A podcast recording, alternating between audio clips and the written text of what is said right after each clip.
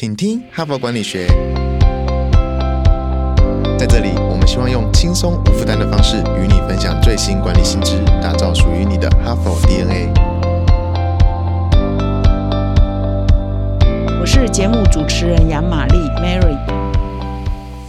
各位听众，大家好，欢迎再度回到今天的请听哈佛管理学。那本周的主题呢，叫做职场寂寞哈。那我特别要澄清一下，所谓的寂寞，一想到寂寞，你不要想说我一个人啊就寂寞哈。所以我们特别提到的是，寂寞不代表独处哦，独处不代表寂寞。呃，现在反而很多人很享受独处哦，不要来烦我，不要来吵我，我要好不容易一个人喝喝咖啡、吃吃早餐、看看报纸，是很享受的事情。所以寂寞谈的不是独处。而是一种心理的状态，就是说，好像跟呃旁边的人呃相处起来呃有一点不舒服。你觉得好像你跟这个团体、跟旁边的人融不进去，你有问题也不知道要找谁，在工作上呃碰到困难呢，也不知道要怎么呃找谁来帮你的忙，也不知道要问谁，所以常常一个人很孤独的啊在呃摸索哈。所以他所谓的寂寞呢，比较我们这边谈的是比较属于一个社交孤立的状况，就是你你就是找不到同伴，找不到志同道合的人，找不到可以聊天的人，找不到呃一起解决问题的人，找不到一起有热情去追求某些事情的人，这样的状况叫做寂寞哈。那么根据这个我前几天分享的《哈佛商业评论》的文章，也特别提到说，现在这个职场寂寞的现象呢，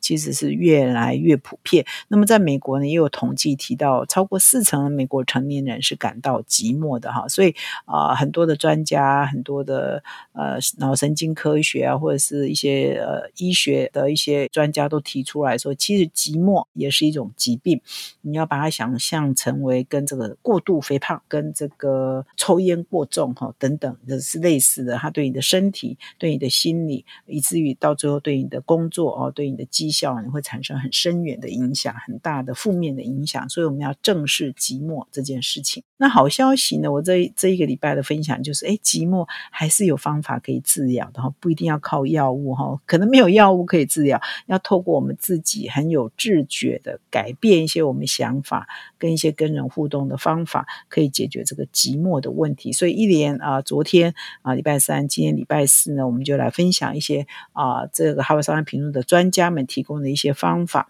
可以来锻炼我们的这个职场上的社交力啊，解决我们的职场寂寞的问题。那今天呢，我要再继续分享这篇文章，叫。职场朋友圈的强大威力哈，那这边呢特别提到说，我们怎么样扩大职场的朋友圈来解决我们社交孤立的问题？如果你是一个企业，你是一个组织，其实你是有一些方法来帮助你的员工，帮助你职场内的一些同事伙伴们，可以扩大他们的朋友圈，来解决他们的职场寂寞的问题。所以今天呢，持续来分享这一篇文章。不过呢，在进入本周的最后一篇文章分享之前呢，我还是要再提醒。各位听众，十一月现在是十一月喽。我们十一月有一个特别的这个订哈佛商业评论抽台北东京商务舱机票的活动。那现在很红的新宇航空跟哈佛商业评论有一个合作，只要在十一月内，各位听众你订了我们的杂志之后呢，你就有机会可以抽台北跟东京的商务舱机票。新宇航空，所以在这里呢，要提醒各位听众，十一月三十号以前下订的话，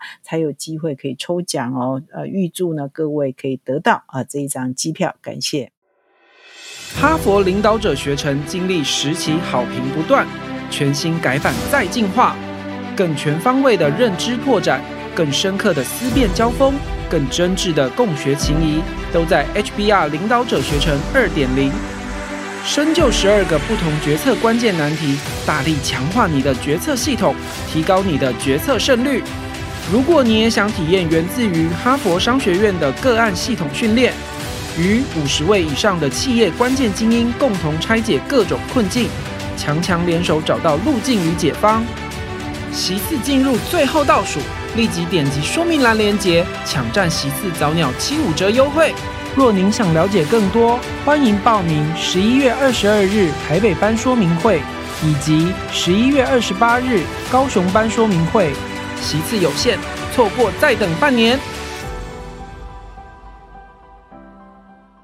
那么今天呢，我要分享这一篇文章叫《职场朋友圈的强大威力》哈。那么顾名思义，就是说，哎，我们要啊避免这个寂寞上升，避免我们受到寂寞啊对我们身心的影响。我们最好的方法就是扩大朋友圈，要解决社交孤立的问题嘛。所以呢，就扩大朋友圈呢，就常常会有一个强大的威力啊。那这篇文章的作者也蛮有来头的，是一个呃世界有名的这个分析与顾问。公司叫盖洛普啊，不是常常做很多调查嘛？那这篇文章是由盖洛普公司的执行长啊，叫强恩克里夫顿啊所写的。那他特别呢，因为盖洛普有做很多很多的调查嘛，所以这篇文章引用了盖洛普蛮多的调查哈。那我呃在前几天的节目有特别提到，就说，哎，美国人呢有做过统计啊，就超过四成的美国人呢都觉得说他在职场上是蛮寂寞的，也就是蛮社交孤立的哈。那这边呢，盖洛普呢也有一个调查，它就显示说，全球现在几十亿人口嘛，大概有数亿人哦，也正遭受这个孤独之苦，有超过四。三亿人哈，这是根据盖洛普的调查，有超过三亿人连一个朋友都没有。那么超过百分之二十的人，他们接受盖洛普调查的时候回答说，在他们需要帮助的时候，他们需要协助的时候，他们是找不到可以依靠的人哦，找不到可以依靠的朋友或者是可以依靠的家人。所以百分之二十的人是孤立无援哦。当出现问题的时候，是没有人可以帮他的。而有三亿人口，他告诉你说他一个朋友都没有哈，所以这个问题是不是蛮严重的哈？所以想一想，各位如果还有亲朋好友在身边，有好同事在身边，都算是还蛮 幸福的哈。那这呃盖洛普的调查也指出说，其实我们啊一辈子啊，你看我们从小出生在原生家庭，其实长大了之后就要去读书啊，然后就要去工作啊，啊绝大多数的时间当然都是在工作嘛。所以呢，这个啊你在学校交的朋友，可能毕业。最后一段时间就不来往了啊！你你呃，从小的家人可能大家又后来又分居在不同的城市了，家人之间可能也不是那么经常的在互动跟交往，所以呢，其实我们最多的朋友来源，我们最大的社交来源，其实绝大多数还是在职场上的朋友。所以你在职场上的朋友关系好不好，大概就可以决定你这个人的朋友关系好不好嘛？这是蛮合理的嘛？因为我们绝大多数时间都在工作，我们绝大多数的时间都。跟同事在一起哈。那这里就很有趣了，就是虽然我们绝大多数的时间都在工作，但是盖洛普也有一个调查，针对呃全世界一些比较大型的公司哈，就是跨国公司的人资长哈，做了一项调查，那他们就发现说，哦，人资哈做了很多努力啊，来提供员工呃更幸福的工作职场啊，更好更满意的工作职场，可是呢，他们就发现说，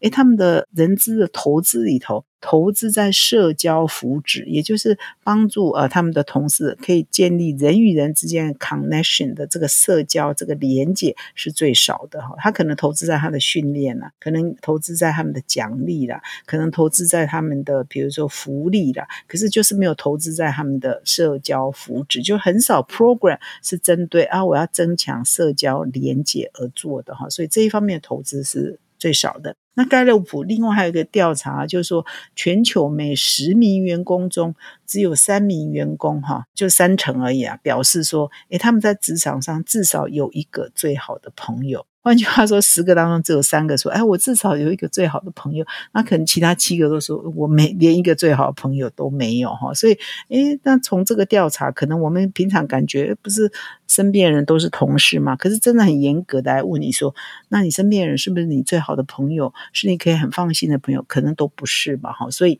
他这边就提到说：“哎，在职场上。”只有三个人，十个人当中只有三个人是有最好的朋友哈，所以从以上这一连串一开头我所讲的这盖洛普的几个调查，就发现说，哦，这个职场啊人际关系是非常重要的，可是职场的寂寞也是非常严重的哈，就没有已经就有一个非常清楚的轮廓。那更有趣的是说，哎，这个调查持续在进行嘛？那新冠疫情爆发以来，哈，那大家又越来越习惯了这个远距工作啊，或者是混合工作啊，大家可能又更少互动了嘛，大家都在家工作等等，所以呢，他们最新的调查就显示说，自从这个远距工作越来越流行之后，哎，在职场上。啊，说我有最好朋友的人呢，又减少了五个百分点哈，所以大家又更孤立了哈，因为大家都不太互动了，工作形态改变嘛，所以大家又更孤立了，比以前还要孤立哈，比疫情之前还要孤立。这个也蛮呼应我们礼拜一啊所分享的那篇文章，也特别提到说，为什么职场孤立的问题这么严重，也是跟我们的生活形态改变有关，也跟我们整个职场的环境改变有关，因为我们越来越强调弹性工作、打零工的工作，或者是远距工作哈，所以我们都不太需要人与人的碰面嘛，网络就可以解决了。所以网络可以解决的可能是工作绩效，可是它无法解决的是我们的心理需求，或者是它反而造成我们的心理需求没有办法被满足哈。所以这里也提出了这个问题。那怎么办呢？哈，就是哎，大家越来越孤立啊，越来越无缘啊，这个孤立无缘啊，这怎么办呢？哈，所以这里也提供了一些方法哈。那其实我昨天的文章还提供了啊，美国陆军啊，怎么样让他们的陆军阿兵哥们啊感觉到更幸福，人与人之间啊，他跟同僚之间的关系可以更紧密的很多方法。那这一篇文章同时也提供比较针对职场哈，在企业内你可以让。怎么样的方式来增加同事之间的连结哈，让同事可以更快乐啊，更不会被孤立哈。他还提供了几个方法了哈，这是他的建议。那其实各位听众、各位企业啊的朋友，你也可以想想你的职场，你有什么方法是可以做的，不一定要按照他们的方法了。我现在来分享的是他这篇文章写的一些方法。那么第一个是说，他建议说可以建立伙伴系统，就是我们在职场里头特别呢，把同事跟同事之间呢。配对一下哈，比如说你新进的员工来，就一定要资深的员工带啊，让这到新进的员工呢更感觉到，诶，他很快可以融入情况嘛哈。呃，这边特别提到说，如果职场的新员工啊，一进到公司里，可以有一些呃老鸟啊，有一些资深的人呢带着他们的话，诶，他们融入这个新企业的比例呢就会高很多哈。比如说他这边有提到，就微软啊，微软有建立这样的制度，叫做伙伴系统，就是让资深跟跟之前的啊同事呢可以配对，然后资深的同事可以来帮助之前的同事呢快速的进入情况。那这个微软就发现了，如果新员工到职后最初的九十天内哦，就三个月内，他照顾他的这个，比如说 mentor 哦，这个伙伴跟他见面超过八次的话。哦，就是三个月内超过八次，换句话说，一个月就是二到三次嘛，哈。百分之九十七的这些新员工呢，就表示说，诶，他们可以很快的啊进入工作情况，而且提高工作效率。但是如果说，诶，这个配对的伙伴啊，老鸟啊，啊九十天内只跟你见一次面，哦，那你的这个可以提高工作效率的数字。只剩下百分之五十六哈，所以表示呢，你的效率呢就大大降低，因为你孤立无援，你有问题也不知道问谁，你也不敢去问谁啊。这个就很多新人啊，到一家公司里头，常常有企业文化的问题，或者是常常没有人特别要照顾我，所以他也不敢去打扰别人，所以他常常就是哎不会就不会啊，也没人教他，所以他就永远不会。所以这其实也是公司的损失嘛。好，所以第一个他建议的就建立伙伴系统。那他举的例子就是哎，微软就是这样做。做的哈，第二呢是要增加见面时间哈。他说可见面就尽量见面，可以不用视讯就不要视讯，可以不要 email 就不要 email 哈。因为现在这个时代呢，大家会觉得 email 简讯发了呃就好了哈，啊视讯开了就好了。事实上，我们还是要刻意的增加面对面交流的机会，而且要从最高领导人开始来示范，因为我们只有一起面对面交流哈互动，才有办法建立。没有办法透过这个视讯啊来解决的一些感情啊哈，所以啊，第二个，反而我们要回到传统哦，不要太依赖这科技的工具哈，所以可见面就尽量见面，可以不用视讯就不要视讯了。那如果呃视讯跟 email 很多 email 更是嗯空气来空气去嘛，所以可以视讯呢啊就可以取代 email 哈，所以啊这边呢提醒呢就是多一些人与人之间的互动。那么第三个就是常常有一些哎写一些案子啊，大家就即兴合作。即兴创作哈，就是就是大家要保留那个弹性，说哎一起。啊，突然间想到一些什么有趣的事情，就一起啊去完成啊。这个常常就是培养这个团队共识哈，团队意识一个很好的方法。那这边呢，特别啊，《经济学人》呢就曾经哈以呃报道这个很有名的这个乐团呃 Beatles 嘛，我们这个几十年前很有名的乐团。那这个他说 Beatles 他们在创作音乐，其实他们就是很像在游戏一样啊，他们团队在一起啊就开始在创作了，即兴创作、即兴合作、即兴表演了哈。他们啊都是在演奏哦，然后不是说啊大家各自回去啊谱曲啊各自回去创作，而是他们一起集体在呃想到了。就开始呃合奏，即兴就演奏，做这种即兴合作的方式呢，啊，就会是一个很好的凝聚共识啊，建立感情的一个非常好的方法。所以这篇文章也建议说，哎，如果你的团队有什么即兴合作的专案啊，或者是机会，其实你也可以尝试的。那第四个这边特别提到是，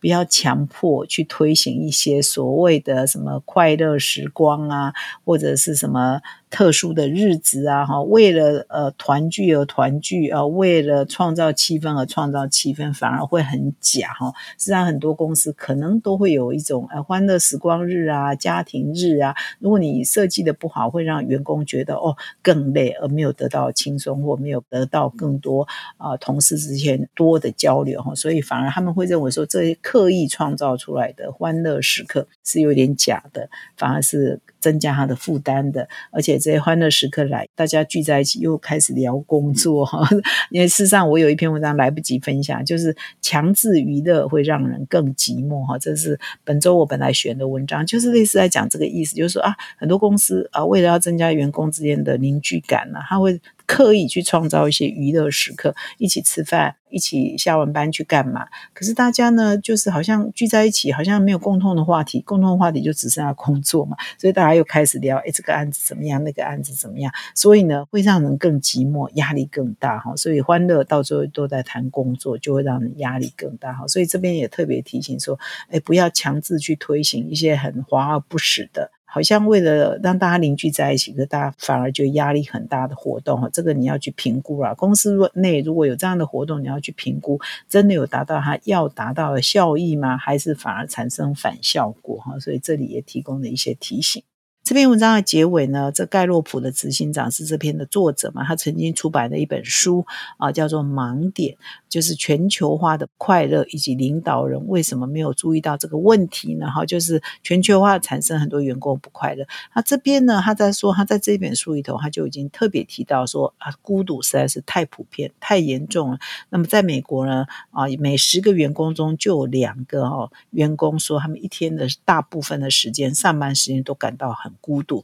没有员工，没有朋友可以依靠，而工作感觉蛮痛苦的，蛮孤立无援的哈。文章的结尾就呼吁啊，就所有的公司应该把员工的社交福祉当做当务之急哈。就是我们会考虑到员工的福利，考虑到员工的待遇，考虑到员工的教育训练，那我们很少考虑到他们是不是心情孤寂，他们是不是社交孤立哈。所以，如果我们可以花一些时间。呃，拨一点预算，呃，有一些余裕啊，来强化一些可以提升他们社交连结的活动啊，跟机会呢，事实上可以让员工免于社交孤立，免于孤独，他们的工作绩效也会更好，他们的身心也会更健康，成为更幸福的人哈。所以这篇文章最后的呼吁也是，企业也必须要正视这个问题。那么以上呢是今天的分享，感谢你们的收听，我们明天再相会。听完了本集精彩内容，不要错过更多实用的管理观点。现在到十一月底前订阅 HBR 一年，就有机会抽中新宇航空台北到东京商务舱来回机票。同时订阅纸本杂志加数位版，还可获得两个抽奖机会。感恩再加码，登录发票立即开启幸运转盘抽抽乐。HBR 请你喝咖啡，现在就开启说明栏连接，前往订阅成为 HBR 读者。阅读更多管理新知，开拓管理视野，让国际观点帮助您看得更广，走得更远。搭上星宇航空台北到东京商务舱的幸运儿，可能就是你。